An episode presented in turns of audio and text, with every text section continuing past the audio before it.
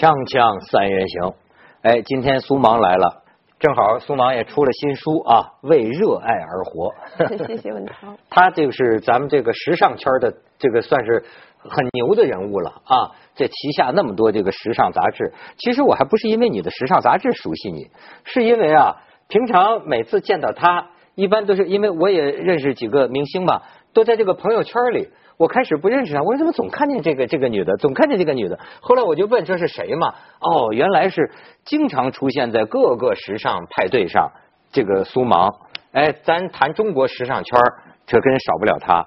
怎么说的？你慈眉慈眉乐的，特得意是吗？不是特得意，哎，好像我的工作就是在 party 上一样。哎，这就是我对你的印象。我们可以看看照片。呃，这个很多人这个经常看到他，哎，就是呃，你看经常跟明星啊在一起啊。当然，我们挑的都是好看的啊。你看，还有我们鲁豫，我们鲁豫在主持人里也是经常在时尚派对上的。哎，两个帅哥，反正人家说了好多这个小妹的这个老公啊，心目中的老公啊，都经常站在你的旁边合影啊。哎，你觉得做时尚的人？他是不是就是要跟这个明星保持一个比较密切、比较广泛的关系？我们是做时尚媒体的。对。嗯，和您一样。我可不时尚，我这成了化石的节目。其实我觉得媒体嘛，时尚娱乐不分家。嗯。时尚和娱乐呢，天生就是在一起的。我们很难看到一个明星不时尚，我们很难看到一个时尚。不被所有热爱美的人去追随，因此呢，它从来就不是分离的。那我做传媒工作，无论是在呃访问之中，无论是在拍摄之中，呃，我工作比较认真。我一直认为呢，仅仅靠嗯那两小时是不够的。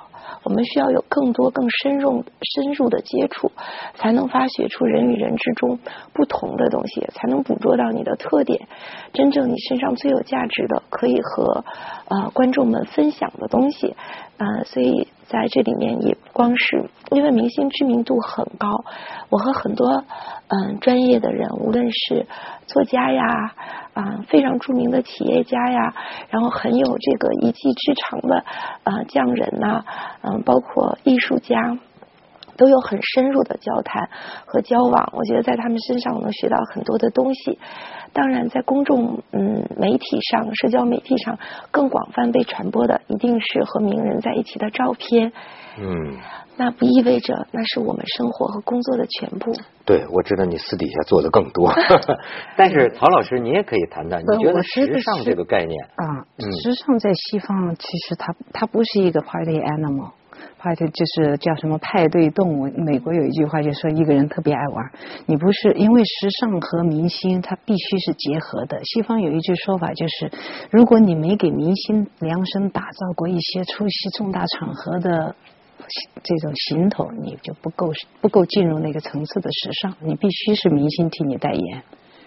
哎，但是我有一个问题啊，我是个土鳖，那种场合我从来不去，就所以我就我只能看这个登出来的这些照片，就得到这种表面印象，所以我就会有一个问题，就是到底什么叫时尚圈儿这个我很外行。你比如说啊，它对我来说就意味着什么？好比你比如说我们朋友圈，比如说有文玩圈或者说是有这个画家的圈子，这个呢是我们很熟悉，甚至它包含了很多私下里的这种交往啊，有共同的爱好，呃，这样的一个圈子，或者说是爱吃的朋友的圈子，就经常在一起吃。但是你看，所谓时尚圈经常你看到的似乎呢，他们还就是在各种各样的 party 晚会上，甚至我要也怀疑，比如说很多明星和明星之间。他们私下里可能参加完这个活动，并没有什么私人朋友的关系，但是呢，它呈现在社交媒体上，这个时尚圈很多时候是在我们观众的眼里看到啊，你看明星云集，你看戛纳电影节这走红毯的，这个构成了一个圈我觉得这个很诡异，你知道吗？就是因为它跟我所习惯的朋友圈还不是一个概念，我觉得它是一个在社交媒体上通过照相。给我们形成的一个圈的印象，觉得时尚达人，你看，哎呦，全来了，哎，你看这些穿的时尚的明星全来了。实际上，这种关系未必延伸到他们私人生活中，他们只是出现在镁光灯下的这么一个圈儿。这我的理解可能是有误差，你给我正一正。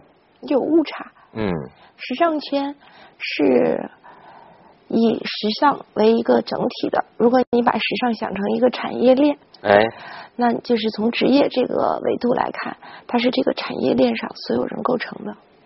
比如说，嗯，做产品的、做设计的、做公关的、做销售的、做这个媒体的，那这一块的这样的时尚这个行业之中的，无论是服饰、珠宝、呃美妆品，然后鞋履、配饰这些从事这个行业的人，这是他的一个 base 基础，就跟说从业者。时尚从业者是时尚圈主要构成的，另外的一个功能呢，就是和您讲的一模一样，就是有同样的兴趣爱好的，有非常非常爱时尚的明星，他们甚至可以成为时尚品牌的设计师，不只是代言人，甚至成为他们的 idol，就是设计师创意的灵感的来源。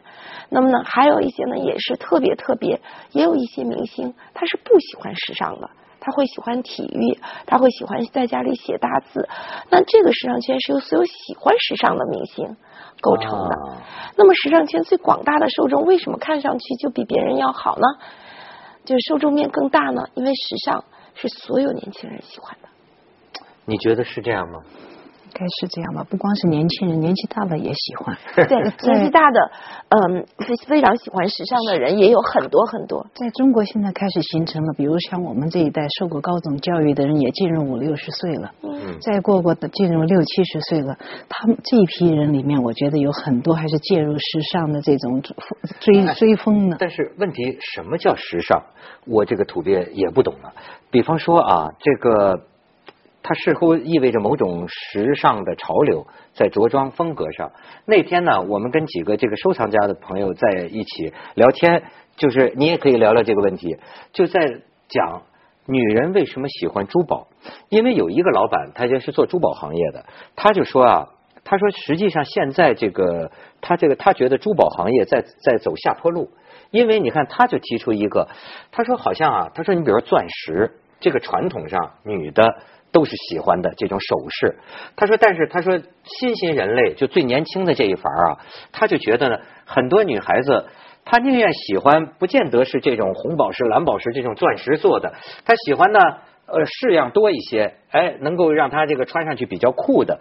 他说现在很多小女孩并不是太在乎我的这个首饰是不是珠宝、是不是钻石做的，所以他有这么一个看法。然后我们就聊呢，就是说，哎，到底为什么女人喜欢珠宝？结果有一个人就说呀，说我看呐，他就是。只有这东西吧，可以带着走，它带到什么地方都保值。你看这女人带在身上，她不像说你好个别的，你好买房子，真将来碰上什么战乱了，房子你也搬不走。但是女人她只要有这么一个无敌钻石在手，她到哪儿都觉得自己一个无敌钻石戴在身上呢，呃，特别大的，一般女人也买不起，一般女人买得起的，她也真的不够无敌。啊。你说呢？哎，苏芒，你觉得就为什么女人喜欢珠宝？这种很多人探讨这个问题。男人怎么会聊出来呢？对，女人的珠宝对于女人就是车对于男人，一模一样。那你就你找错男人了。你比如说我，我就觉得车完全没必要买什么好车，代步就可以了。也有这样的女人呢。你刚才问我，珠宝对于女人为什么有这么大的吸引力？我就说，就像汽车对于男人永恒的吸引力是一样的。他觉得要带上了一个这个好的珠宝，自己会产生一种什么呢？哎，你比如说男人对车的感觉，要是有一辆好车，不止一辆，男人就是爱车，嗯，买不买都爱看好车，买不买都要看拉力赛。没那个时候，我们有很多同事，男孩子，无论是直男还是非直男，都会很喜欢汽车。他看到汽车就是两眼放光，如数家珍。从小孩的时候就开始玩小汽车。那女孩子对珠宝是同样的感情。哦，他这个解释不错啊。那么我再问你一个问题，你比如说现在讲这种这个时尚啊，那天你像我看见一个朋友圈里有个女孩子讲，比如说呃这几年啊，人们穿衣服，包括很多男明星，你就会发现合身儿都非常合身。原来我记得我们小的时候，男的，包括上几十年代，男人穿西装是很宽大的，对吧？但是你看现在有人说合身的就是。最漂亮的，所以你看男的这些偶像啊、明星，一个个穿的这个裤子也越来越瘦，这个衬衫呐、就非常，甚至认为合体合身就显得精神。你看，这是一种时装的观念。可是那天我看见一个女孩子，她放出一张照片来，就是说一个外国作家，她说她觉得领口合适。领口刚刚合适，但是下面是不是这么贴身的？她觉得是优雅的。相反，她认为那种啊，就是连哪儿哪儿都贴着，哪儿哪儿都合身的这个衣服，反而在他看着呢是是比较鄙俗的。所以你看这个里边时尚，这个这个时装是不是就有个观念上的不一样呢？嗯，时尚是千变万化的，只有当下的和最新的才是时尚。哦，刚才您讲的已经很快就会过时了。讲的时候就已经过时了。是的，嗯就是我们真的要认清什么是时尚，什么是时装，什么是我喜欢的衣服，什么是风格，什么是潮流，这些词汇它是有专业界定的。哎，那你给我们讲一讲。什么是时尚？就是说最潮流的、最新的，让你眼前一亮的，这就是时尚。所以它真的是千变万化的，同时呈现出来的时尚会越来越多。您刚才讲的那种合体的，现在马上就要改成超大 size，就是宽松的了。嗯，叫超大 size，远远要大于您说的宽松。哦，那成了一种风格。那是其中的一种风格。嗯原来呢，大家喜欢优雅，很快呢，大家喜欢性感，很快大家喜欢高洁，很快大家喜欢嬉皮。那每一次它都是由于时尚的设计师、时尚的最顶尖的人，然后呢，他不断的在制造潮流。那么说，刚刚被制造出来潮流，大概制造出来很多很多潮流。然而，最被喜爱的、最被大家推崇的，这个时候可以称之为时尚。曹老师，你觉得时尚和前卫有什么不同？时尚这个词其实变成国际化的一种工业运动，还是两千年以后的事情。Fashion，对，的这个 fashion 是 fan fashion industry，就是整个一个工业运动，也是两千年以后的事情。它是一个真正构成了一个非常完整的一个行业。是，这是变成国际化、全球化。我这设计师可能在北京，嗯，而材料是南美来的，对，呃配附呃配件可能是从呃非洲过来的配饰，然后这个人工可能是越南的，最后检验包装可能是日本的，然后最后销售是全球的，发布新闻是全球的。这这个形成这一个完整的产业链，也就是两千年以后，之前还没到这个地步。嗯，所以这个 fashion 他说的非常定义的非常准确，就是就是这一个有有一批精英，他们在不断的变换游戏的玩法，没有一个时尚每一一种风潮它能够延续的刮五年，不太可能，不行，那就不时尚了这，就不时尚。就是每年春季和秋季都不一都不断的在特别快变化。。而且以前是一两种时尚，现在同时流行五种风格、六种风格、七种风格，都是这样子的，同时在流流行着。哎，那像是这个行业的人，就经常讲究要有这种时尚的嗅觉，非常灵敏的这个审美嗅觉啊。审美，你觉得这种是从哪儿来的呢？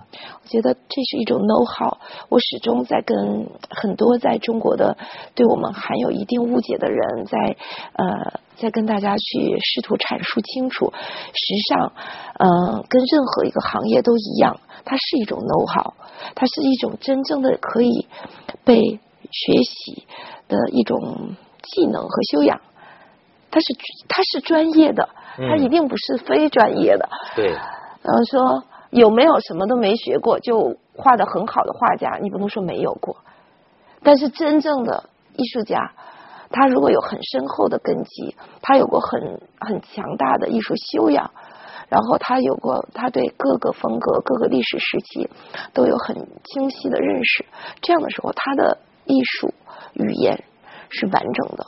可以表表达的更这个思路更清晰，时尚一样是一个非常非常专业，而且呢，综合了各个，我觉得是蛮多嗯非常重要的，比如说设计，比如说美，比如说色彩，比如说人的心理学，比如说市场营销的这种概念，这些全部都在这里面。所以这个很神秘。比如说，就像你刚才讲的这种呃超大 size，可能又会成为一阵的最新流行啊。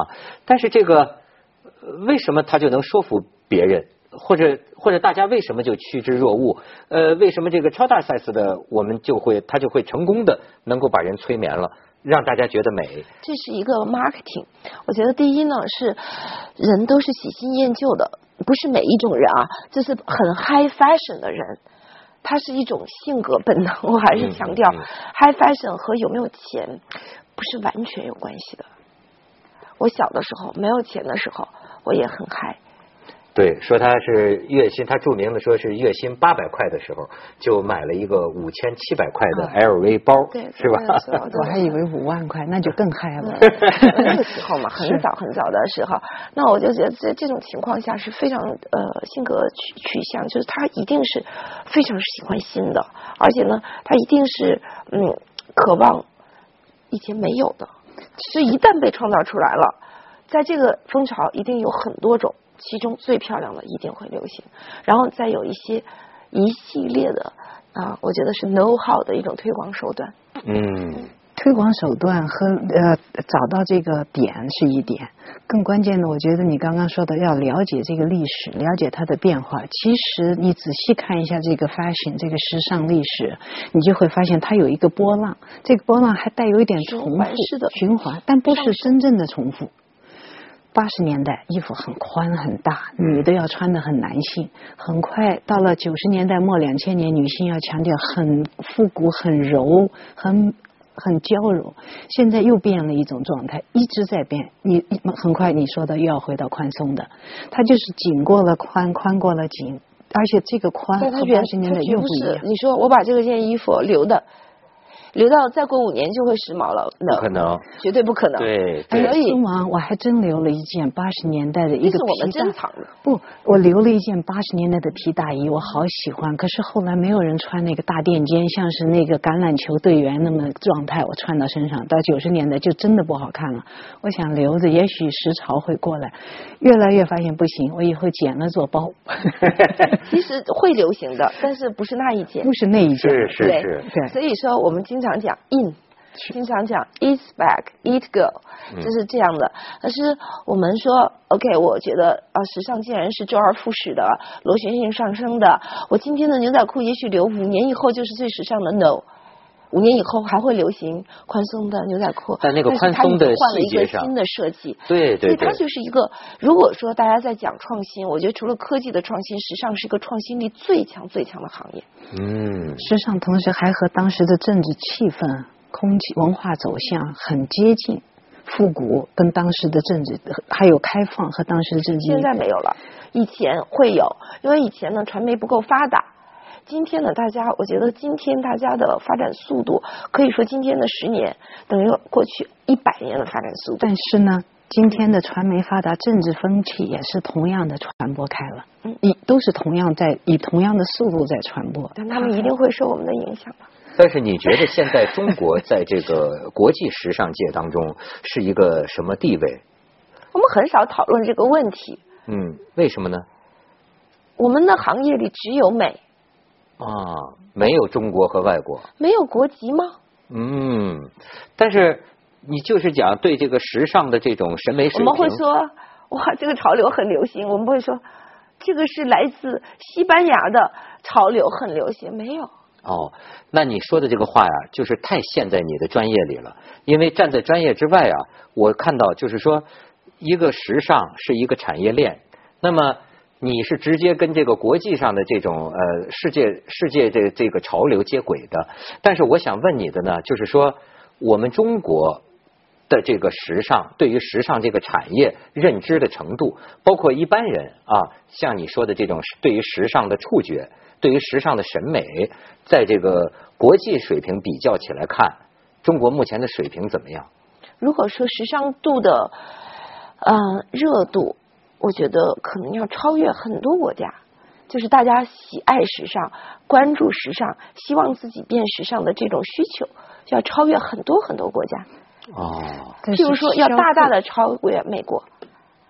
如果你说时尚行业的生产总值嗯，要弱于很多华国家，哦，我是一个比较，我是做媒体的，我比较一分为二，就是我我这几个编辑是很很界定的，这就回到刚刚我说的这个政治环境问题。中国的时尚的消耗超远远超过美国，而美国在世界上相比跟发达国家相比，它是比较弱的，在消费方面、时尚的追逐方面，消费它其实是和美国的总体总体文化和政治价值是一样的。它的那个 gap 就全美国都穿就是这个 gap 到头，从老到小，它就是给美国人设计的，他就认这个。他就是要宣扬一种美国精神。其实说说到最后，还是有这么一个概念。那么，记着文接着文涛这个话，我其实给替他回答。嗯我知道他回答的一定相当好，只是我遇到一个经历一个啊，嗯在加州有一些中中偏上的阶层，还不是最上，经常会讨论。这是八十年代、九十年代，经常做一些讨论。我们到巴黎去，去了以后呢，我们一人买几件衣服，你买这个，他买那个，然后拿到香港去复制，嗯这就有意思。他要到巴黎去买，然后拿到香港来复制。前一段还我到美国，还有人说，现在到上海复制是不是能像当年香港复制的那么好？我觉得这个问题就非常可爱。就中国还是一个，现在还没有人到中国来买最新潮流的衣服，然后拿到巴黎去复制，这就说明了很多问题，也就。啊，对对对对对，咱们先去一下广告，锵锵三人行，广告之后见。所以你看，就说这个时尚啊，你像曹老师，你是讲这个艺术史的哈，我觉得刚才他讲这个时尚的这种嗅觉啊，规律跟这个艺术史的发展啊也很吻合。就是你看，有些时候人家讲，就说中国人学什么东西啊，有点像是嫁接的，或者像是这个，就是他这个土壤。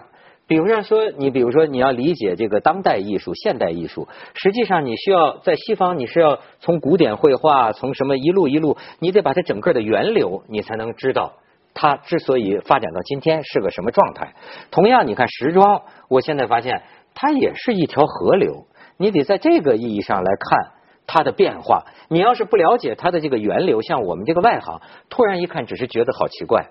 但是你要知道，去年流行过什么，后来流行过什么，然后流行过什么，它是一个一个源流发展的一个结果。所以说呢，而我就想到，你看美国有一个著名的艺术家，这个安迪沃霍，过去的古典艺术家，感觉呢好像离这种这个商业时尚似乎是有距离的。但是好像我就记得从他开始，他就非常积极的参与一切的这种时尚派对。我们还有这个照片，你看这个是美国艺术的一个代表人物。你看他参加这种，你看那是史泰龙啊，就当时的这种名人派对。你看他就是倡导这种啊商业、时尚与艺术的这种结合。你看，就是当年美国有名的派对，呃，巧得很。我也可以给你看一个，就是这两天伍迪·艾伦的一个电影叫《咖啡公社》，里面也是展现了一种啊名人时尚纽约的那种派对的场景，咱们可以看一下。Cafe Society, it was called, and Bobby Dorfman was right in the thick of it. There were the millionaire playboys like Buddy Winslow Fame, who bought anything he wanted, from the high class models off the covers of every magazine in town to the best seats at every show and sporting event. Then there were the politicians who fixed your streets, your parking tickets, and your tax returns, as long as the contributions kept coming in.